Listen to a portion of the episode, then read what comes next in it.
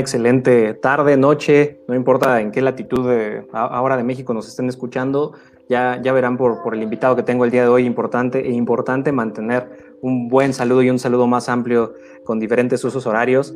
es un, un, bonito jueves del 6 de agosto del 2020 en el cual tengo a un, a un gran invitado.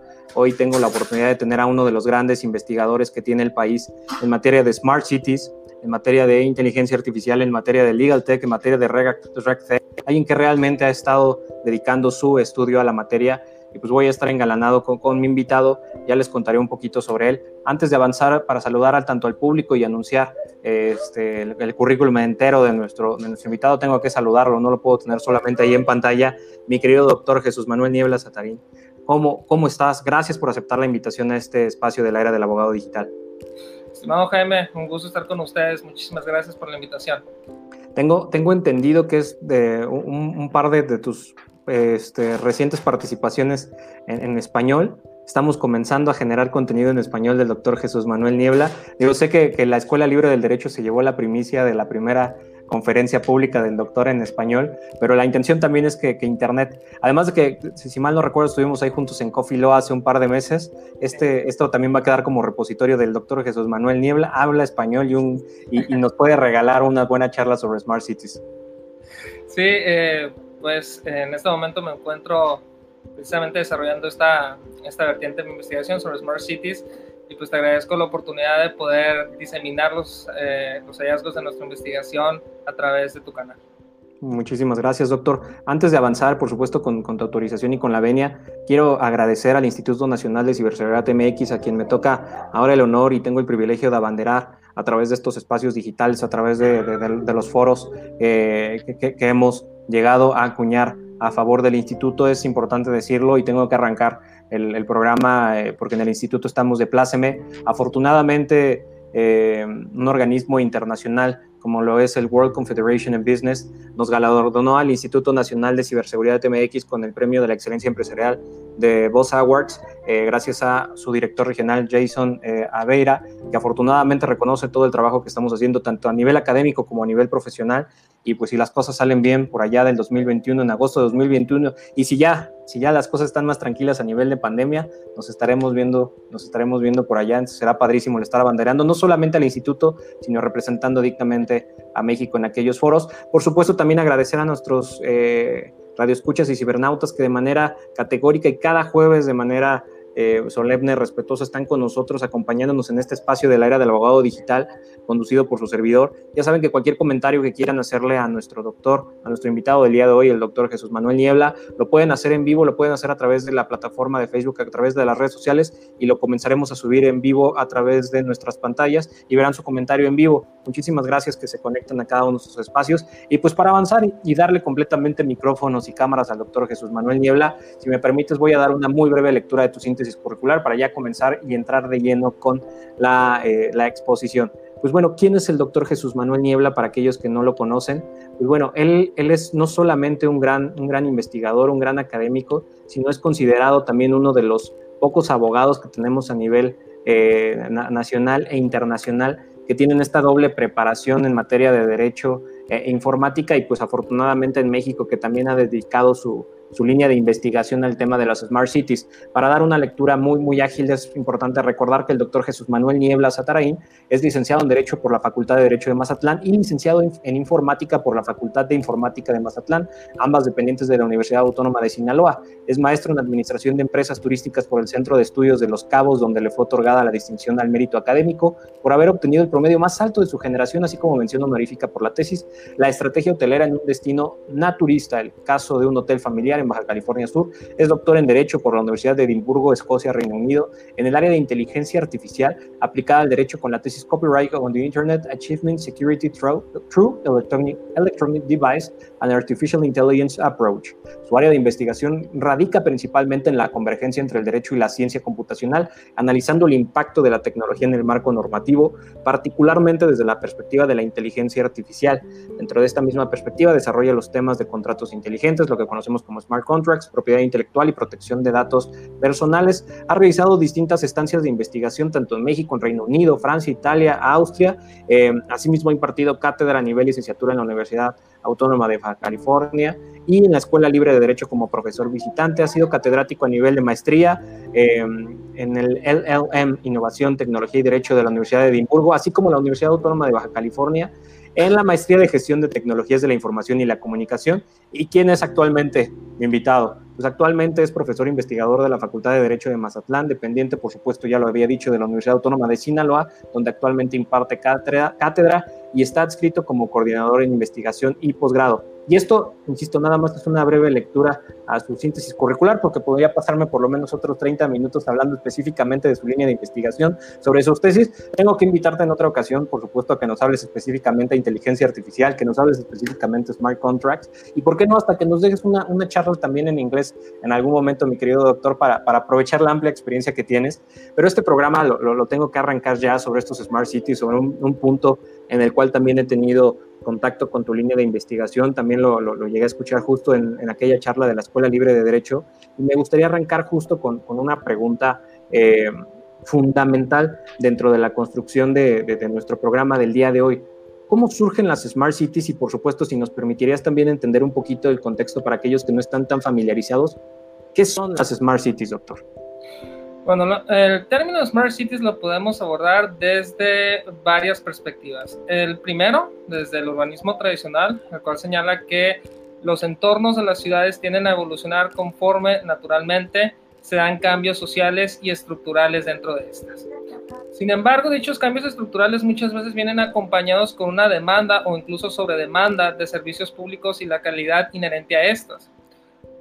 Una de las propuestas para solucionar precisamente este escenario radica en la utilización de tecnología para buscar un manejo eficiente eh, de, de, los recursos públicos disponibles y un mejor aprovechamiento de estos. Es en este momento donde surge precisamente la postura de utilizar no solamente tecnología tradicional, sino tecnología inteligente. De ahí precisamente el término Smart Cities. La cuestión aquí busca analizar precisamente cuál es el rol que tiene el ciudadano y el ciudadano como tal va a tener un rol preponderante en este enfoque, en, en este enfoque para ver cuáles son precisamente sus necesidades, cuál es su interacción social y de qué manera influye él de manera personal en el consumo de recursos. Doctor Jesús Manuel Niebla Satarín. Disculpa, doctor, por ahí se alcanzó a escuchar el audio de redes sociales, pero seguimos contigo. Ah, sí. Este, bueno, otro punto importante al señalar sobre Smart Cities es que en realidad no existe un enfoque general, no existe una estructura global.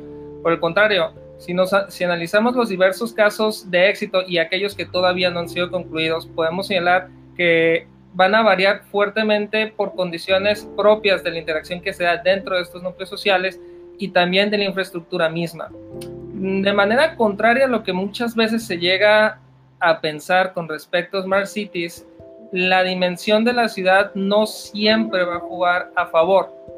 Al contrario, muchas veces va a ser un elemento el cual va a detener e incluso va a obligar a cambiar o a modificar la estrategia original que se te, con la que se tenía eh, pensado desarrollar el entorno inteligente, inteligente perdón, de, estos, de estos centros urbanos. Lo primero y más importante dentro de las razones este, que causan lo anterior es que muchas veces nos encontramos con que no hay un nivel cultural homogéneo. Y esto precisamente impide, tan simple como se va a escuchar, que los ciudadanos no utilicen esta tecnología. De hecho, esta fue una de las razones principales por las que el primer intento de hacer de la Ciudad de México una ciudad inteligente simple y sencillamente no pudiera concluirse. Claro. Otra de las razones también más importantes fue que eh, muchas veces estos planes o estas estrategias buscan un entorno generalizado. La experiencia que nos ha enseñado sobre todo los desarrollos de este tipo de ciudades en Europa y sobre todo en el norte de Europa es que deben de ser modelos escalonados. ¿Por qué modelos escalonados? Porque te va a permitir precisamente adecuar a las características del, sector social, del entorno físico que estás desarrollando, lo vas a poder atender y desarrollar para que estos puedan utilizar. Los pocos casos generales de éxito, que es decir, que el mismo macro plan ha funcionado conforme se diseñó o tuvo muy pocas variantes, se dio precisamente en el norte de Europa, pero porque ellos tienen la característica que sus ciudades son relativamente pequeñas en comparación con otro tipo de urbes. No se digan las latinoamericanas, pero incluso con urbes del tamaño de Londres o incluso de Nueva York. Me gustaría preguntarte, mi querido doctor, porque justo es una, una de las dudas que surge cuando estamos empezando a estudiar el tema de las smart cities, el pensar por qué México está tan alejado de, de, esos, esos procesos. Tiene que ver con dinero, tiene que ver con cultura, tiene que ver con infraestructura. De las pocas con las cuales he tenido acceso tanto jurídico como administrativo, es por ejemplo lo que tenemos en la ciudad inteligente de Tequila. Pero de pronto pasa exactamente lo que me dices, doctor. O sea, la gente llega y, se imagina que va a haber robots, que va a haber naves espaciales por todos lados, que va a haber este, todo sincronizado, que la agave se va a estar cortando solito, que el maestro tequilero ahora es un robot y no entienden todo el proceso detrás de una Smart City, por supuesto también el costo, los procesos administrativos que hay detrás de ello. ¿Será entonces que por eso fracasa, como, no se ve, como no, no todo es visible al, ojo del cliente final, a, favor del, del ciudadano? ¿Será por eso que no hayan prosperado tanto en México? Bueno, de entrada sí es una cuestión de dinero, de inversión, pero también hay que entender que cada ciudad tiene objetivos y necesidades distintos. En el caso de Tequila, y de hecho Tequila no necesariamente lo pudiéramos eh, tomar como ejemplo de un proyecto fallido, sino de un enfoque distinto, más bien lo vería yo, porque lo que, lo que ellos buscan es un mejor manejo administrativo en cuestiones turísticas, pero son cuestiones que no se ven. Es decir, si se va a poder transportar a un determinado volumen de turistas de la zona A a la zona B, si se cuenta con eh, la suficiente capacidad de atención para, para un determinado número de turistas en una zona determinada, si existe la capacidad de si les puede atender o no, va a depender mucho. Por ejemplo, en la Ciudad de México no sería un punto preponderante, ¿no? En la Ciudad de México, a mí lo que se me ocurre eh, que pudiera ser sumamente benéfico para la ciudad sería el manejo inteligente del transporte, de las vías de transporte. Una, una de, los puntos más importantes este, en Nueva York y que impactó y que incluso, como tú bien mencionas, lo pudo sentir la ciudadanía, fue este, que durante las horas pico los semáforos podían adaptarse conforme se detectara el flujo en el volumen en el tráfico. Y esto se traducía en algo tan relativamente simple como variar el tiempo de las luces. Las luces en, verde en las principales avenidas, cuando el flujo estaba muy, era muy grande, podían cambiar desde 45 hasta 120 segundos, permitiendo el flujo constante de vehículos y evitando naturalmente o reduciendo naturalmente embotellamientos. Pero esto va de la mano precisamente con el objetivo que tiene cada, este, cada centro urbano. El caso de Tequila digo, a mí se me hace muy interesante porque administrativamente hablando y con respecto a la actividad principal que tienen ellos, además de la GAVE, que es el turismo, me pareció en su momento un, un desarrollo adecuado. Perfecto, pues entonces eres, eres de los míos que estamos defendiendo justo este tipo de, smart cities nacionales, porque de pronto en este estudio, y me ha tocado aproximarme a un par de, escritos y ensayos al respecto, tocan este tema de los smart cities como un tema de ciencia ficción, como un tema que, está lejano a Latinoamérica, como algo que únicamente vamos a ver en algún momento este, muy, muy, muy lejano en, en México, pero realmente se han hecho estos ejercicios interesantes pensando en, en, lograr implementar las smart cities al respecto. Te tengo que preguntar esto, mi querido doctor, porque la, realidad es que la línea de investigación que tú sigues es complicada, compleja, y pues ahí también a lo mejor la, la obligada necesidad de que tu investigación y gran parte de tu línea de investigación sean otros idiomas, porque cuánto hemos generado en español al respecto, ¿por qué hay tan poco? La pregunta es por qué hay tan poco contenido sobre ello, por qué, por qué de pronto estamos tan complicados en español y tener, tener acceso a ello, o me equivoco y nada más he sido flojo y no, no he querido buscar más allá de lo evidente. No, este, lo que pasa es que muchas veces lo que, se, lo que es Smart City se maneja mucho desde la perspectiva de, datos personales porque naturalmente es el combustible de, Smart Cities, sobre todo por la importancia que se le tiene que dar al ciudadano, no solamente en el entendimiento, sino en la participación que va a tener con esta tecnología. Eh, en México, pues bueno, estamos comenzando a, a desarrollar ya cultura jurídica este, enfocado precisamente en Smart Cities pero cabe señalar que ya en países del, del cono sur ya, ya cuentan con experiencias y sobre todo acervo jurídico académico con respecto al tema, ¿no? Y uno de los principales países que lo tiene es Brasil, pero Brasil obedece un caso sumamente interesante. Después de las Olimpiadas de Río de Janeiro, lo que se hizo fue heredar la infraestructura que se utilizó eh, para el monitoreo de, los Juegos Olímpicos en cuestiones no solamente de servicios, sino de seguridad y darle un nuevo enfoque para poder comenzar a volver a Río en una, una ciudad inteligente ellos realizaron diferentes enfoques que a mí me parecieron muy interesantes. Por ejemplo, en cuestiones de seguridad pública, cambiaron un enfoque que era básicamente este, llenar un lugar de policías para el manejo más bien adecuado de las fuerzas públicas que tenían. La idea con esto era crear una, una, policía profesional y que fuera capaz de presentarse en un lugar donde realmente se le requiriera.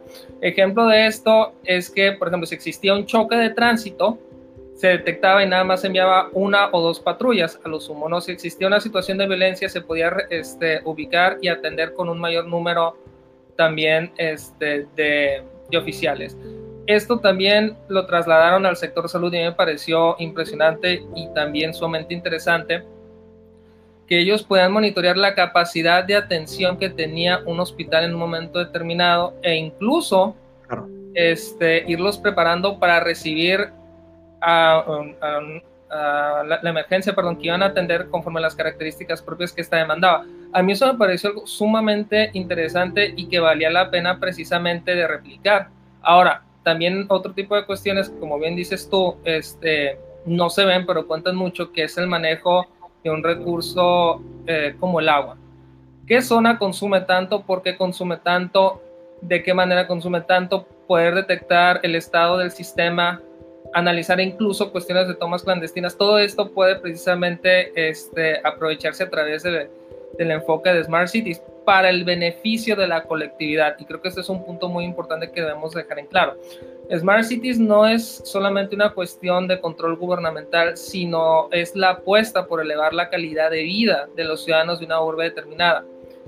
Hay que hacer énfasis en que la extensión y las condiciones propias de la ciudad en la cual se, se piensa implementar este enfoque juegan un papel fundamental. Volvemos con el caso de, Nueva York. Una de las razones por las cuales el Bronx se volvió a poner, discúlpame la expresión, de moda, es porque fue sujeto a un plan piloto de Smart Cities. Naturalmente en ese momento era cuestiones de seguridad, pero después de cuestiones de seguridad se dio cuestiones de aprovechamiento de espacio público, o incluso cuestiones ya este, de sitios para interacción social. Comenzaron precisamente a una vez atendidos los elementos de seguridad que hacían falta de atender, una vez que lo hicieron más seguro, vaya, se dieron cuenta que lo podían explotar comercialmente y fueron haciéndolo de manera escalonada y ahorita el Bronx ya no es el Bronx que nosotros estamos acostumbrados a escuchar en películas, por ejemplo. Claro, claro. Y doctor, justo, cuando están juntos, un poco lo, lo que te quería preguntar en relación a la participación de la ciudadanía y también cómo se pueden llegar a tener beneficios cuando hablamos justo de Smart Cities. Eh, creo, que, creo que es importante el, preguntar cuál es la importancia de la sociedad civil en el sector público, y, perdón, de las Smart Cities en el sector público y cuál es la importancia de implementar las mismas. ¿Por qué podemos tener justo un beneficio de que se implementen esas Smart Cities independientemente del grado de complejidad que puede existir? ¿Cómo es que me veo yo como beneficiado, como, como ciudadano? ¿Cómo es que se ven beneficiadas las políticas públicas cuando el gobierno le apuesta a la construcción de estas smart cities, como lo has dicho ya, a nivel salud, a nivel de seguridad, a nivel de implementación de estrategias de, este, económicas? apenas escuchaba justo un, caso en, en Colombia donde se llegaron a aplicar a nivel de Bogotá ya protocolos tanto de inteligencia artificial y Big Data a nivel de integración de Smart City para poder determinar en qué hospitales se iban a atender los afectados e infectados por, por, la desafortunada este, pandemia que estamos viviendo. Entonces eso, ese tipo de mecanismos de pronto dices, wow, parecería ciencia ficción, pero no es. Ya son gobiernos aplicando hoy en día tecnología eh, a, favor del ejercicio de, de su ciudadanía y a favor del desarrollo de sus ciudades, doctor es que en realidad Smart Cities eh, tiene un efecto directo en la colaboración entre los diversos sectores sociales. En realidad, Smart Cities funciona como una estrategia de democratización digital e incluso permite precisamente medir el impacto de las políticas públicas o incluso el mismo diseño de las políticas públicas. Y esto es algo sumamente interesante, sobre todo en regiones como desafortunadamente la nuestra, en América Latina, donde en realidad no hemos diseñado los mecanismos que nos permitan precisamente incluir a, los, a las personas que se encuentran en, en, diversos sectores sociales. Lo interesante precisamente con Smart Cities es que genera esto, genera los famosos hubs. Y estos hubs no solamente van encaminados a la recolección y procesamiento de información, sino al intercambio de ideas, al debate político y sobre todo al, el analizar cómo se pueden atender problemáticas en común de parte de, distintas, eh, de distintos sectores sociales. Esto ha sido precisamente una de las piezas fundamentales que ha permitido el éxito de Smart Cities y de hecho en, so en sociedades como la nuestra puede ser también un elemento que permita precisamente la colaboración hemos tenido casos de éxito en sociedades que han sido tradicionalmente heterogéneas y las cuales nos han permitido precisamente darnos cuenta de que estas sí pueden funcionar como herramientas que permitan una nueva perspectiva social y sobre todo eliminar las barreras tradicionales. Desde el punto de vista gubernamental, simple y sencillamente son herramientas que pueden medir la eficacia a priori de, una propuesta de política pública, porque muchas veces esas eran en realidad las razones por las cuales estas propuestas fallaban. No se tenía en realidad una postura con respecto al área que se trataba de ubicar. Simple y sencillamente no se contaba con la opinión de las personas que iban a recibir el efecto o el impacto de dicha política pública y era una de las razones principales por las cuales estas fallaban. Con Smart Cities se busca precisamente evitar lo anterior y sobre todo a través eh, de estrategias digitales que no solamente lo van a hacer más eficaz, sino también mucho más ágil. Tengo que preguntar esto y por supuesto te puedes llegar a, reservar tu respuesta, mi querido doctor, me puedes dar una grandiosa evasiva o simplemente puedes decir, Jaime, vete a volar con tu pregunta, no, no, no te la responderé. Hoy, en día tenemos un, y tengo que hablar del caso mexicano porque es el caso que, tengo cerca, es el caso que me ha tocado estudiar recientemente, tanto en Plan Nacional de Ciberseguridad, actualmente con, en, el INCIBE hemos comenzado a hacer un poco de, investigación en relación al, al, plan educativo digital, este plan de enseñanza digital. Se, antoja complicado que el, que el, actual gobierno federal y, y sus, sus, gobiernos locales que siguen esta misma línea de, de gobernanza le apuesten al Smart City, ¿verdad, doctor? Ya sonreíste, eso quiere decir que vas a buscar eh, evadir. Se, vale, se vale. No, no, no, o sea, creo yo más bien que las características propias de nuestra sociedad nos van a empujar a generar por otros medios, y no es por el tradicional educativo, este, una cultura digital. Creo que cualquiera de las dos formas este, no van a arrojar resultados rápidos. Pienso que una respuesta institucional permitiría crear o, obtener en un futuro una masa de ciudadanos digitales a los cuales podamos venir a través de ciertos parámetros, ¿sí? que nos pudieran dar una, una medición bajo ciertos estándares de homogeneidad pero de todas maneras creo que los vamos a terminar desarrollando, sí o sí. Creo que debe de ser fundamental que existan políticas que vengan precisamente este, de los dos niveles de gobierno en este caso, y también con, con el apoyo y la participación de, del tercer nivel de gobierno, para desarrollar precisamente esta cultura digital de la que de la que adolecemos tanto, ¿no? Porque si en realidad nos vamos a la frialdad de los números, somos de las naciones que tenemos los más, bueno, participamos como los principales o de los principales consumidores de Internet, pero en realidad nuestro nivel de participación representa una porción sumamente pequeña del total de nuestra población. Nosotros tenemos eh, que incluir al resto de la sociedad y tenemos forzosamente que hacerlos participar dentro de este tipo de entornos. Yo estoy consciente, bueno, estoy convencido, sería más bien la palabra, de que invariablemente la misma sociedad va a terminar empujando por la creación de un ciudadano digital. Este, pero también considero yo que es fundamental la participación y el compromiso del gobierno para crear precisamente este tipo de ciudadano, pero bajo ciertas condiciones que permitan precisamente maximizar los beneficios que la tecnología nos puede ofrecer dentro no solamente de Smart Cities, sino de los entornos digitales en general. Ok, una respuesta muy política, te, te lo agradezco, no, me, no, no, no, lo evadiste y como un, todo un caballero la, la, la, dejaste sembrada, sobre todo en el entendimiento de que nos guste o no, así como ha pasado en la actual pandemia, salvo que tú opines lo contrario y me quieras mandar a callar, mi querido doctor, el, el, el hecho de que hoy en día esta pandemia y este tipo de crisis nos, nos advierte sobre hacia dónde podría evolucionar la sociedad, en el entendido que se requiere automatizar procesos, requerimos, hoy en día sí o sí tener una visión tecno-optimista y pensar justo en involucrar la tecnología en procesos que otrora fueron manuales, otrora fueron necesario e indispensable el poner en riesgo este, la, vida de las personas.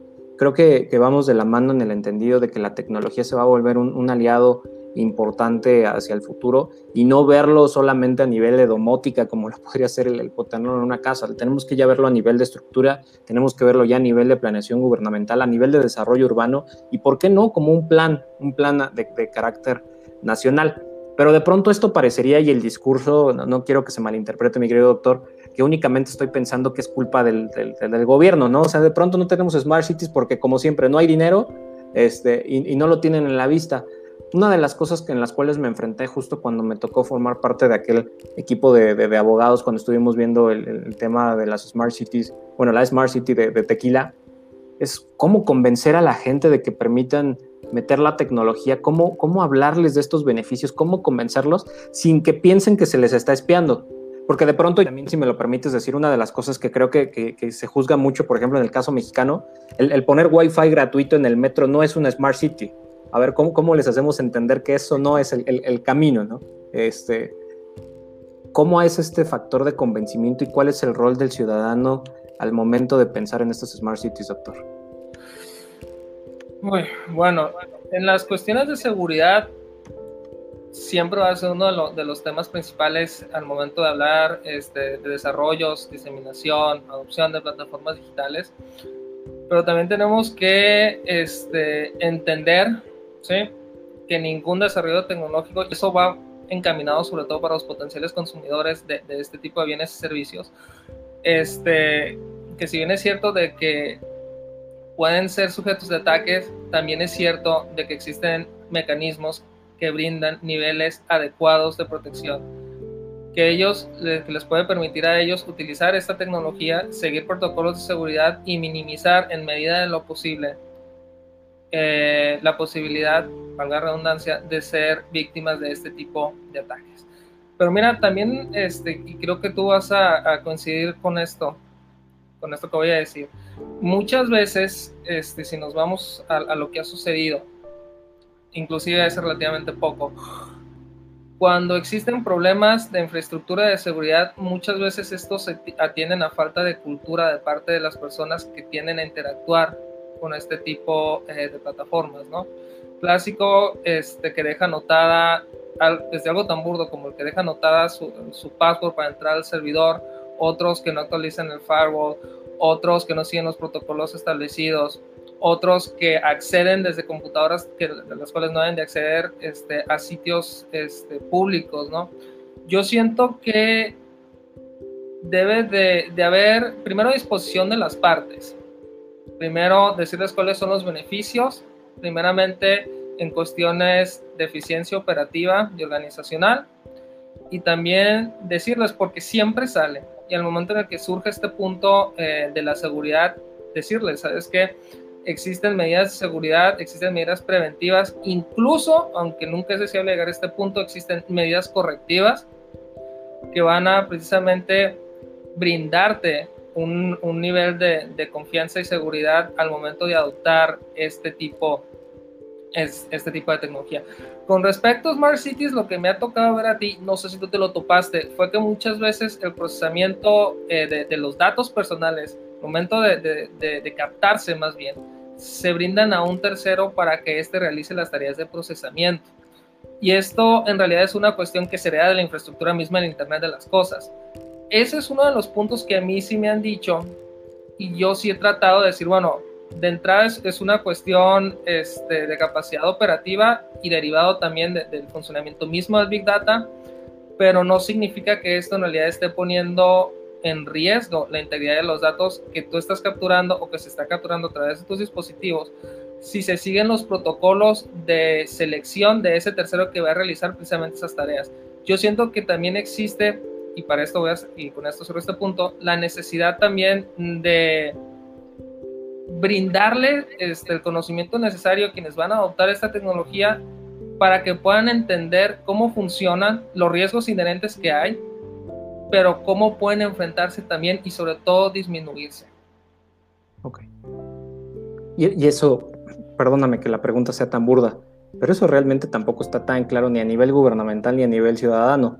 A mí me, inquieta muchísimo los últimos reportes que ha sacado tanto la Organización de Estados Americanos en materia de, ciberseguridad, el nivel de delitos informáticos donde estamos colocados como, México y a nivel Latinoamérica, la verdad es que es tristísimo si nos comparamos de pronto con, con, estándares como lo puede sacar el Parlamento Europeo este, y, y su unión, ¿no? Y también pensar, por ejemplo, de pronto hoy en día la, brecha digital que tenemos en, México, el, tema de que aún es, es difícil el que, gran parte o gran margen de nuestra población tenga acceso a, una enseñanza digital, que tenga acceso a Internet. Y, no me voy tan lejos, doctor. En época de pandemia, ¿cómo ha crecido la, ciberdelincuencia o los delitos informáticos? esto esto se ha explotado esto más que defensa, estas smart cities parecerían ser como señales de alarma para que México deje de intentarlo. No es el camino y que mejor regresemos a, hacerlo más rudimentario o tiene que ser una señal de alarma para decir, tienes que hacerlo y tienes que hacerlo mejor.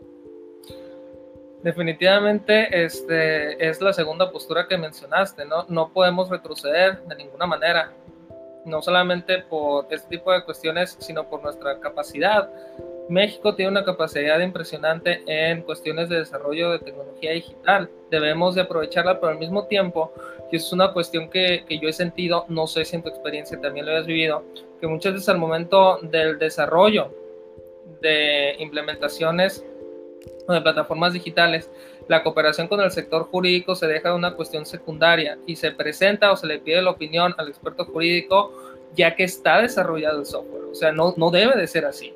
Y esto puesto que los desarrolladores operan bajo el principio de eficiencia operativa, o sea, cómo puedo captar, cuánto puedo captar y qué puedo hacer con lo captado. Nunca se ponen a preguntarse si pueden captar los datos que, acaban de detectar, si lo que están haciendo no va contra la ley y si van contra la ley, cuáles son las consecuencias que, esto puede generar para ellos. Yo soy un ferviente eh, creyente en que debe de existir una cooperación directa entre los desarrolladores y el sector jurídico para crear lo que se conoce como Law Compliant Technology o tecnología que opere conforme a la ley. Si bien es cierto que se va a terminar disminuyendo en cierto grado la capacidad operativa de estos, de estos dispositivos, bien vale el costo de evitarte precisamente posibles sanciones jurídicas. Y esto también va de la mano con la necesidad de cooperar más con, eh, con los departamentos o las fuerzas encargadas, las fuerzas de seguridad, perdón, encargadas de perseguir precisamente estos delitos. Ya hay que tomar en cuenta que uno de los grandes problemas de los delitos informáticos es el fenómeno de multiplicidad. O sea, un delito se puede eh, replicar mil veces, ¿no? Que es precisamente el ejemplo clásico del hacker que roba un peso de un millón de cuentas.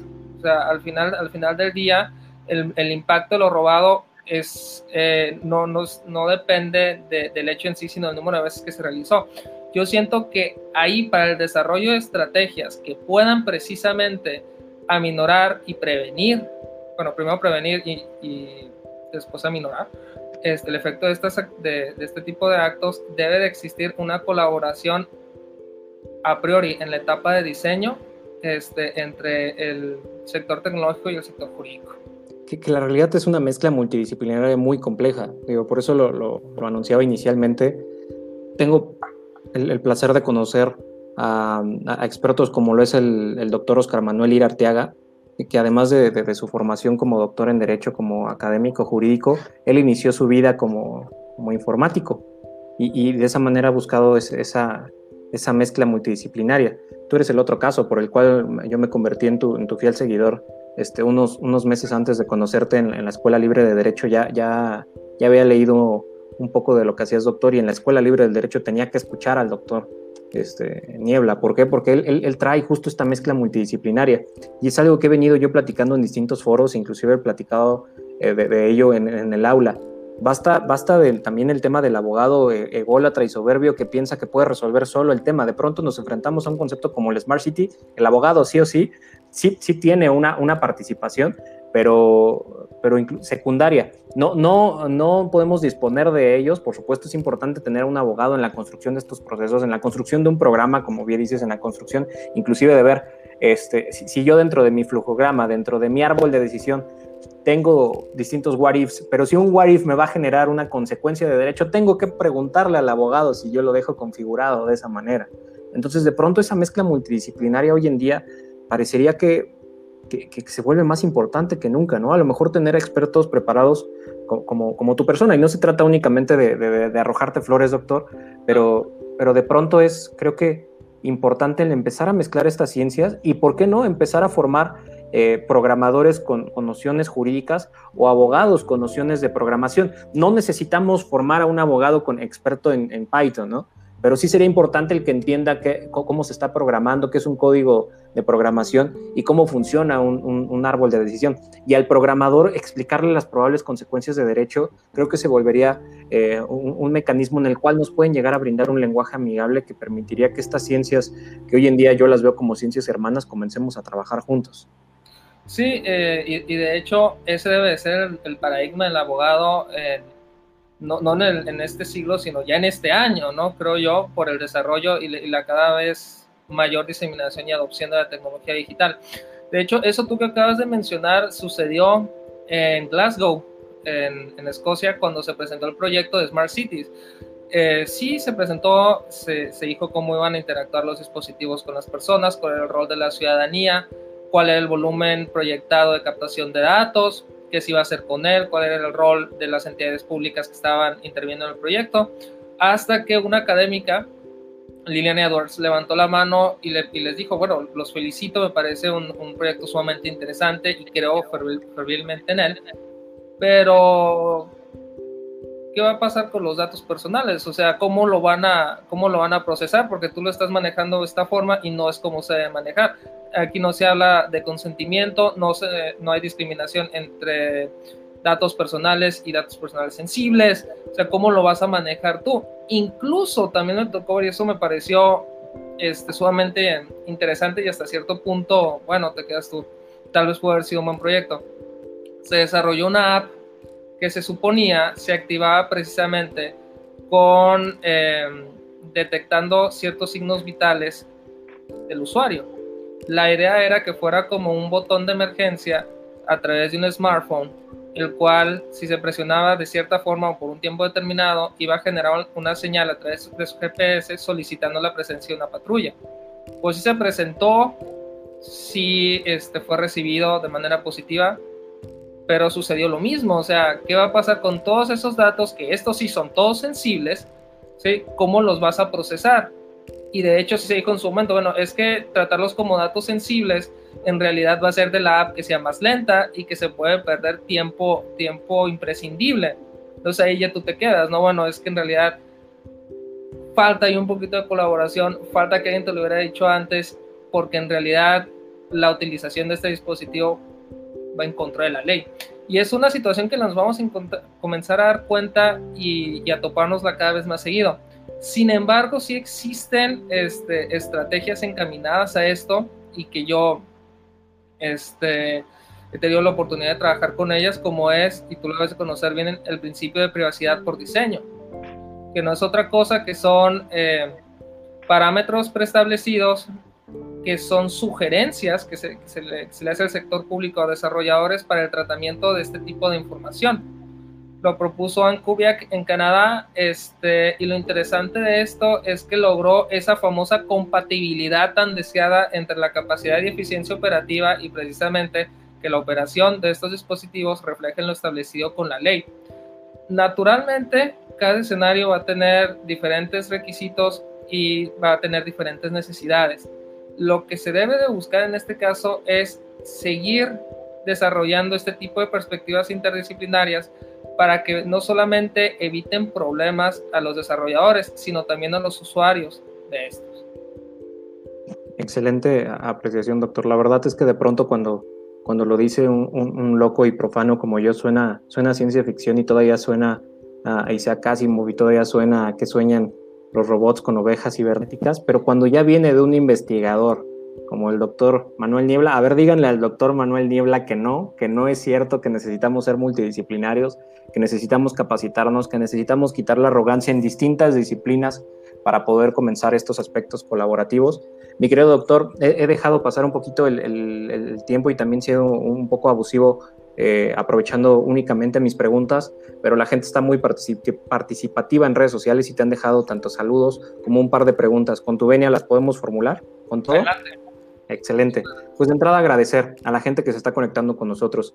Mi querida abogada Luz María Paz Vega es una abogada que se conecta programa tras programa de manera solemne, está con nosotros apoyándonos. No me queda más que mandarle un enorme abrazo digital por siempre estar con nosotros. Muchísimas gracias, abogada. También el querido doctor Marco Antonio León Fernández, uno de los catedráticos más reconocidos y de mejor trayectoria y reputación que tiene la Facultad de Derecho de la Barra Nacional de Abogados. También un académico comprometido con, con el mantenerse actualizado, se mantiene en constante aprendizaje.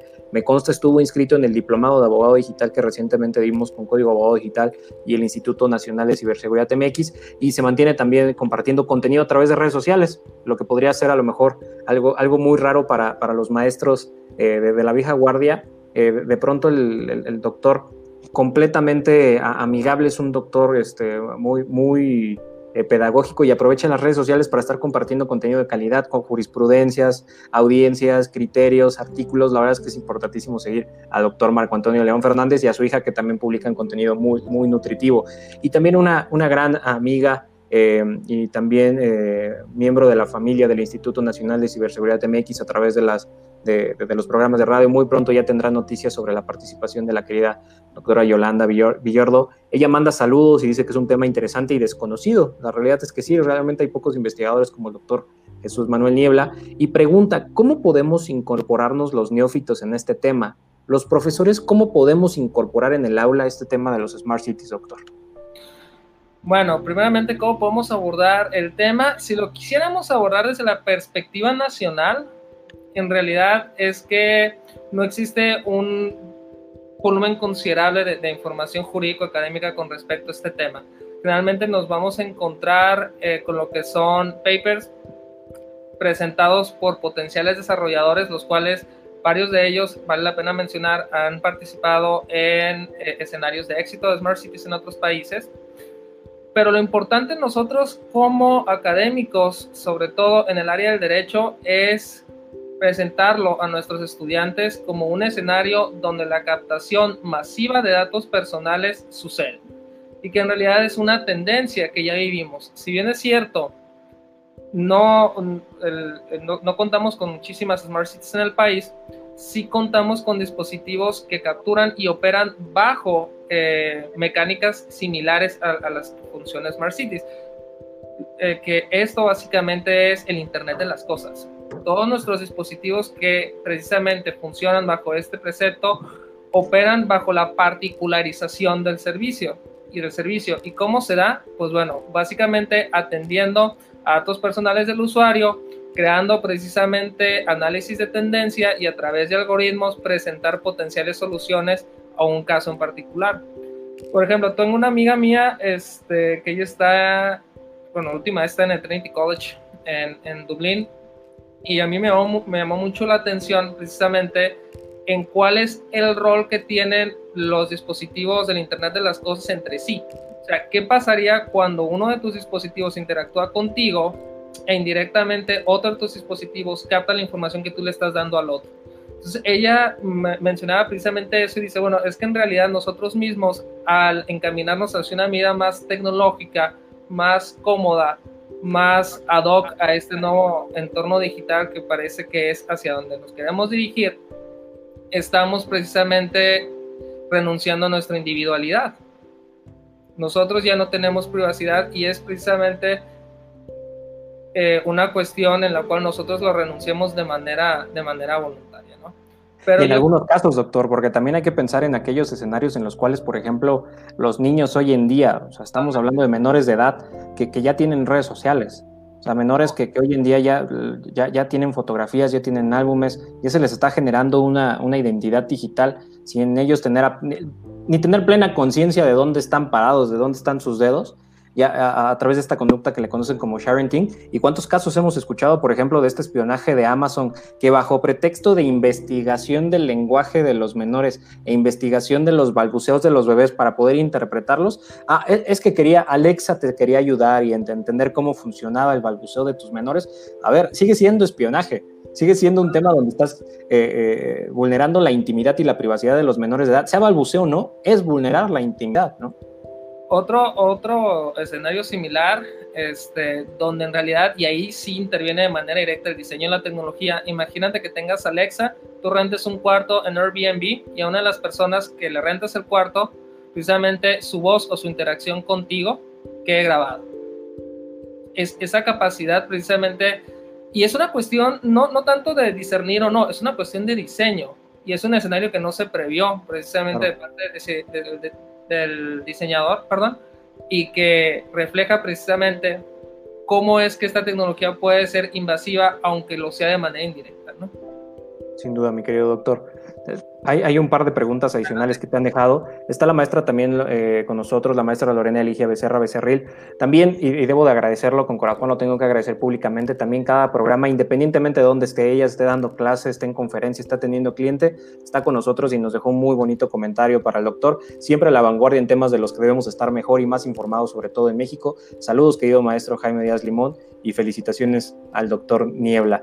Muchísimas gracias, querida, querida maestra, que me gusta más cuando me dice jovencito, me, gusta más, es como, como se, siente el, cariño más que el maestro Jaime Díaz Limón, pero muchísimas gracias por estar conectado, mi querida maestra, y también un gran abogado que también se ha comenzado a, formar como abogado digital, eh, sobre todo en materias de propiedad intelectual, mi querido doctor. Carlos A. Moreno nos manda saludos y nos dice que es, fundamental este tema, y nos deja una pregunta bastante interesante que creo que ya hemos abordado eh, brevemente en, los comentarios que tanto tú de manera adecuada y yo desde desde mi, profana experiencia he preguntado para, para aquellos que van a escuchar esto después en podcast, el, el, abogado Carlos Moreno pregunta, ¿qué opina el doctor sobre el posible vínculo entre casas inteligentes y smart cities? ¿Te imaginas, doctor, de pronto tener una smart city integrada con eh, smart buildings, con Internet of Things, con domótica, de pronto ya tener todo esto automatizado? ¿Es, posible es, es este vínculo? De hecho, em, permíteme decirte a ti y al, licenciado Moreno que de hecho eh, las casas inteligentes ya se encuentran incluidas dentro de los diseños de Smart Cities. Ahí ya es una decisión personalísima este, de cada ciudadano si en realidad desea automatizar ya eh, ambientes que son naturalmente íntimos, porque hay que tomar en cuenta que precisamente estos, este tipo de edificios, al final de cuentas, de construcciones, van a estar diseñados para captar información de, su día a día, ¿no? Esto con la finalidad de particularizar los servicios y manejar este, los recursos domésticos de manera más eficiente. La pregunta aquí es, ¿en realidad vale la pena llegar a este punto? O sea, en realidad se requiere tanto, o sea, el beneficio es tanto. Yo no estoy diciendo que las smart, que las smart houses, este, o los smart homes, como lo quieran ver, este, no deban de ser adoptados. ¿no? Yo, sí siento que debe de ser una decisión personalísima y sobre todo que debe de ser tomada desde una perspectiva informada. ¿Que existen beneficios? Claro que hay beneficios. Supongamos una persona en la tercera edad naturalmente para una persona de la tercera edad es, sería maravilloso, ¿no? Fundamental. Pero vamos a lo mismo, una, una familia que tiene niños chiquitos, que los niños estén interactuando precisamente. porque le puedan preguntar al refri este, si tienen algo, algo que cenar, si la leche este, ya caducó. O sea, toda esa información que se va a procesar por lo bajito te va, te, va a permitir no solamente conocer los hábitos alimenticios, sino calcular cuántos son los integrantes de la casa, cuáles son estas horas de comida, si comen en familia o no, qué días comen en familia, qué hacen los fines de semana. O sea, toda esa información se puede sesgar. Y es lo que yo siento que la gente debe comenzar a comprender al momento de decidirse adoptar o no esta tecnología. Por eso te digo, yo no puedo decirte que estoy en contra, pero sí debo de decir que debe ser una, una, una decisión que se tome muy a conciencia.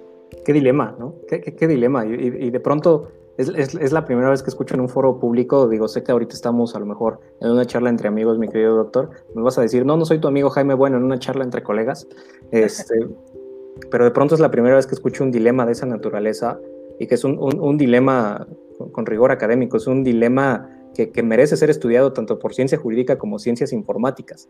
¿Qué tanto vamos a generar ese vínculo? ¿Qué tanto vamos a permitir que sea una decisión eh, voluntaria? ¿Qué tanto vamos a permitir que sea una decisión autónoma? ¿O qué tanto lo vamos a imponer? Sí. O sea, que, que, de pronto hoy en día, y me ha tocado verlo, no voy a quemarlo porque aparte es información que todavía se podría considerar confidencial, pero un, plan, un, par de, de, estados que tienen dentro de su plan de desarrollo urbano justo el tener estos smart buildings con smart houses dentro de sus smart cities para venderlo increíble, venderlo en millones y ya tenerlo así, impuesto.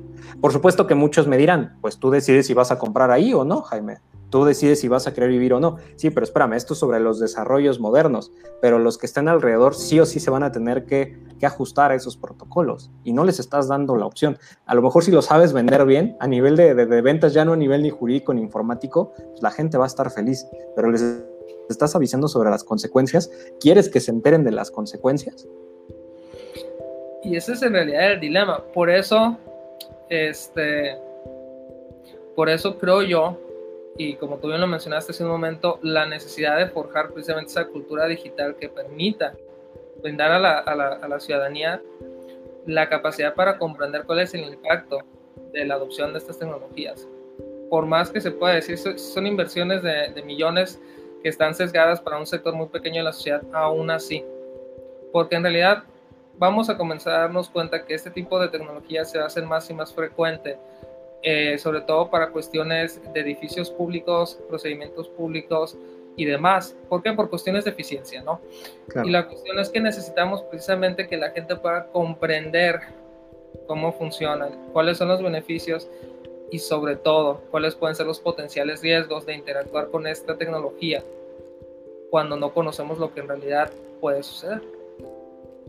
Wow, la verdad es que me has volado la cabeza nada más con esa reflexión y ese dilema. Debo, debo confesar algo públicamente y es la primera vez que lo haré en presencia del maestro, del estudioso de los Smart Cities. Justo cuando estaba en proceso de revisión de, de, de mi primer libro como autor, mi querido doctor, el, justo el de abogado digital, eh, había un capítulo dedicado a Smart Cities. Cuando empecé a redactar sobre temas de, de Big Data, estaba el capítulo de inteligencia artificial y mi editor me dijo, oye, como que ya estás a punto de llegar a Smart Cities. Pues ya mete un capítulo, ¿no? Le dije, no, no tienes idea del, del, caos teórico y práctico que puede ser que yo me trate de meter en el concepto de Smart Cities. Fue, fue justo cuando comencé a leer de, de, ti, doctor, antes de conocerte en persona, de, de descubrir lo, lo, que has escrito al, al respecto. Este, al menos lo que, lo está público, ya después nos dirás, bueno, cerrando el programa nos dirás dónde podemos este, conocer un poquito más de tu investigación, pero es todo un reto hablar de esto y, entender los dilemas, tanto de moral, los dilemas tecnológicos y los dilemas jurídicos que pueden llegar a existir. Y justo en ese sentido, una de, las abogadas que nos escucha de manera solemne, como yo te había dicho, la, la, la maestra Luz María Paz Vega, nos pregunta, bueno, te pregunta, doctor, ¿el poco desarrollo de los Smart Cities será más por ignorancia o por desconfianza? O ninguno de esos factores, claro está. Bueno, es que depende de la arista en la que lo puedas llegar a ver. Como le mencioné, uno de los principales factores que influyen en el éxito de una Smart City es el nivel cultural digital de la sociedad en la que se va a implementar. Eso fue una de las, eh, de las experiencias que se tuvo con ese primer plan piloto de la Ciudad de México. Se proyectaron áreas donde en realidad la gente carecía del, del conocimiento suficiente para poder interactuar con esa tecnología no necesariamente, no creo que sea necesariamente desconfianza. Creo yo más bien que es una cuestión más de, planeación.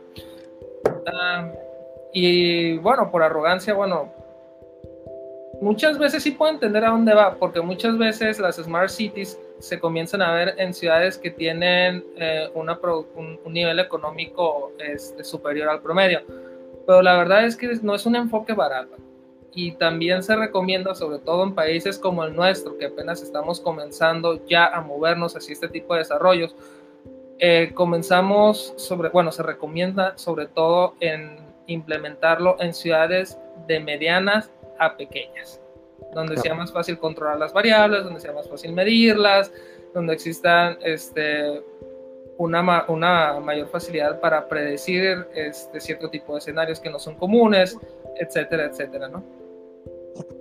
Mi querido doctor, estamos llegando ya casi al, final del programa. Me, duele, me entristece porque yo disfracé este, esta clase magistral de, entrevista de radio. Lo logramos, logré, logré disfrazarlo, logré eh, el tener una cátedra tuya a través de estas plataformas que de pronto la, verdad es que sabemos que tu agenda es complicada, que estás metido en la academia, en la investigación y tener estos espacios, eh, la, verdad para mí es, un honor. Sin embargo, pues me gustaría antes de, cerrar el programa, si nos podrías regalar alguna reflexión este, final eh, así como tus redes sociales y por supuesto agradecer a todos y cada uno de los que nos están escuchando en vivo. Muchísimas gracias. Recuerden que este programa, eh, La Era del Abogado Digital, es un programa del Instituto Nacional de Ciberseguridad MX. Muchísimas gracias a la confianza de sus fundadores, así como cada uno de los miembros del equipo. Muchísimas gracias también a Tlaí Bermejo, que es ahora nuestra directora de comunicación. Muchísimas gracias a nuestro vicepresidente Luis Vázquez, a nuestro secretario general eh, Carlos Alexis Pereira Cosío, así como a nuestra tesorera Nancy Duarte por permitir que este programa se desarrolle de manera tradicional. Y tengo que agradecer a cada uno de ustedes que se conectan de manera religiosa, solemne y digitalmente a cada uno de estos espacios eh, cada jueves, porque si no se conectan ustedes el jueves, nada más seríamos aquí un par de amigos, colegas y académicos platicando. Gracias a ustedes esta charla se vuelve un buen programa de radio, se vuelve una muy buena conferencia y un repositorio que vale la pena después inclusive colocar en Spotify, porque recuerden que la era del abogado digital está por lo menos disponible,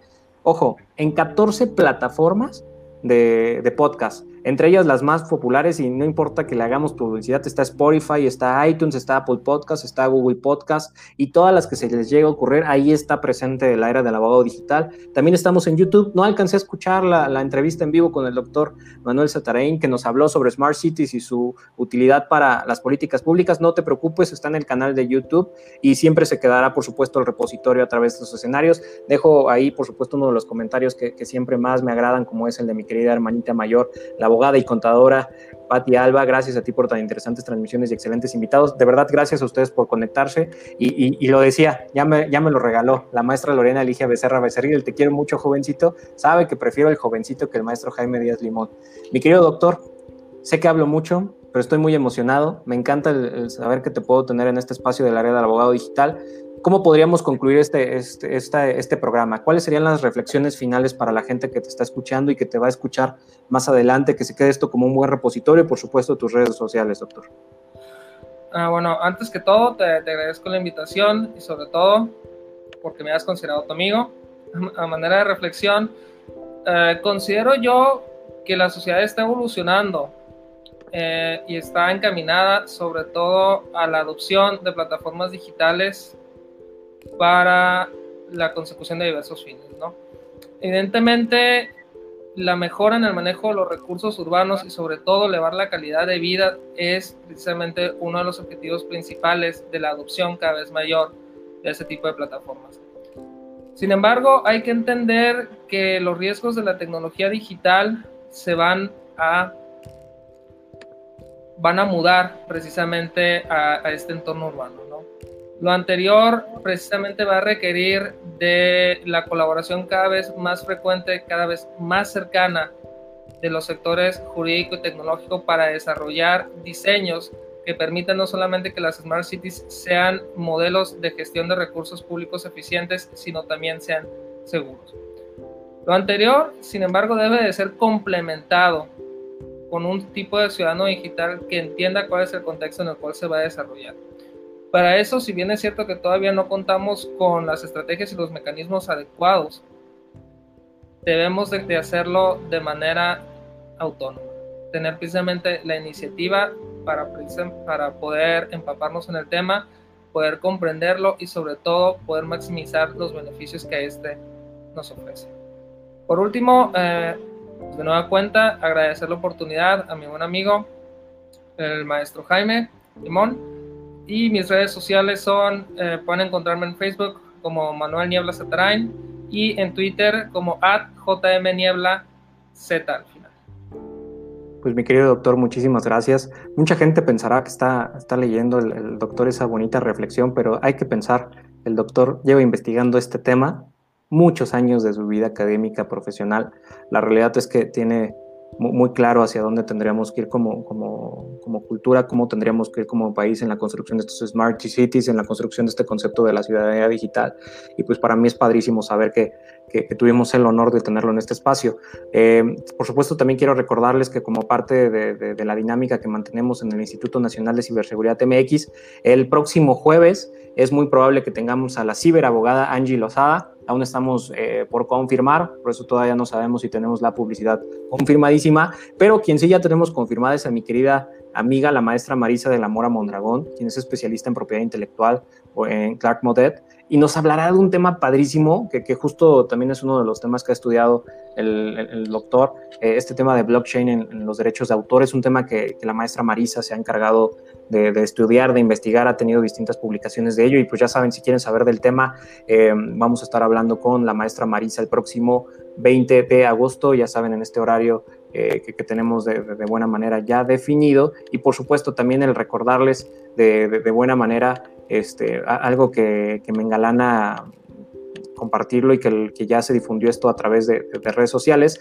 el reconocimiento que, recibimos por parte de, de World Confederation of Business, en el cual se reconoce al Instituto Nacional de Ciberseguridad MX con el premio de la excelencia empresarial de, de Awards. Muchísimas gracias por la confianza a este organismo internacional. Si las cosas salen bien, doctor, hay que tocar madera, que ya la pandemia esté más tranquila para, para agosto de 2021 estaremos representando dignamente a México allá en Toronto junto con los fundadores del INCIDE, así como los miembros del equipo. Eh, será, será padrísimo el hacerlo. Este reconocimiento también es suyo. Muchísimas gracias por el apoyo cada uno de esos likes, cada uno de esos comentarios, porque este, este premio, sin duda, y como lo he dicho antes, es un esfuerzo colectivo.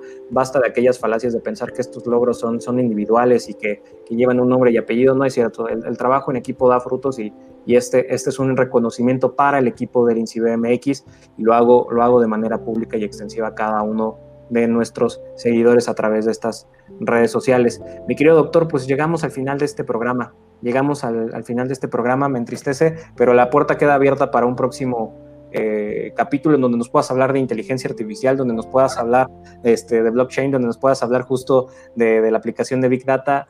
Eh, digo, inclusive hasta alguna charla en inglés creo que valdría muchísimo la pena el, tener claro la investigación tal y como ha surgido, porque también me enfrenté a eso cuando comencé a construir mi primer libro. Cambia muchísimo el, tanto los términos como el sentido cuando lo estás leyendo en el idioma original a cuando ya tienes la traducción en español, mi querido doctor. Sí, totalmente. ¿eh? Este, pero bueno, es, es, cosa muchas veces de simple y sencillamente seguir estudiando, leyendo y eventualmente pues, se va a lograr el, el, vínculo entre los dos idiomas, sobre todo en el, en el, sentido en el que se pretende abordar el tema. Pues este, te lo agradezco mucho, Jaime, también al INCIDE y sobre todo al público que se tomó la molestia de escuchar nuestra plática. Quedo pendiente para otra colaboración del, del, del, tema de IA o de blockchain, como ustedes lo consideren, quedamos pendientes. Los dos, puedo ser abusivo y te dejamos apartado para los dos. Mi querido doctor, pues muchísimas gracias. Gracias a cada una de las bonitas almas cibernautas que nos permitieron entrar en su feed, que nos permitieron entrar en ese Black Mirror, en ese amigo fiel que llamamos smartphone o que este, llamamos Smart TV.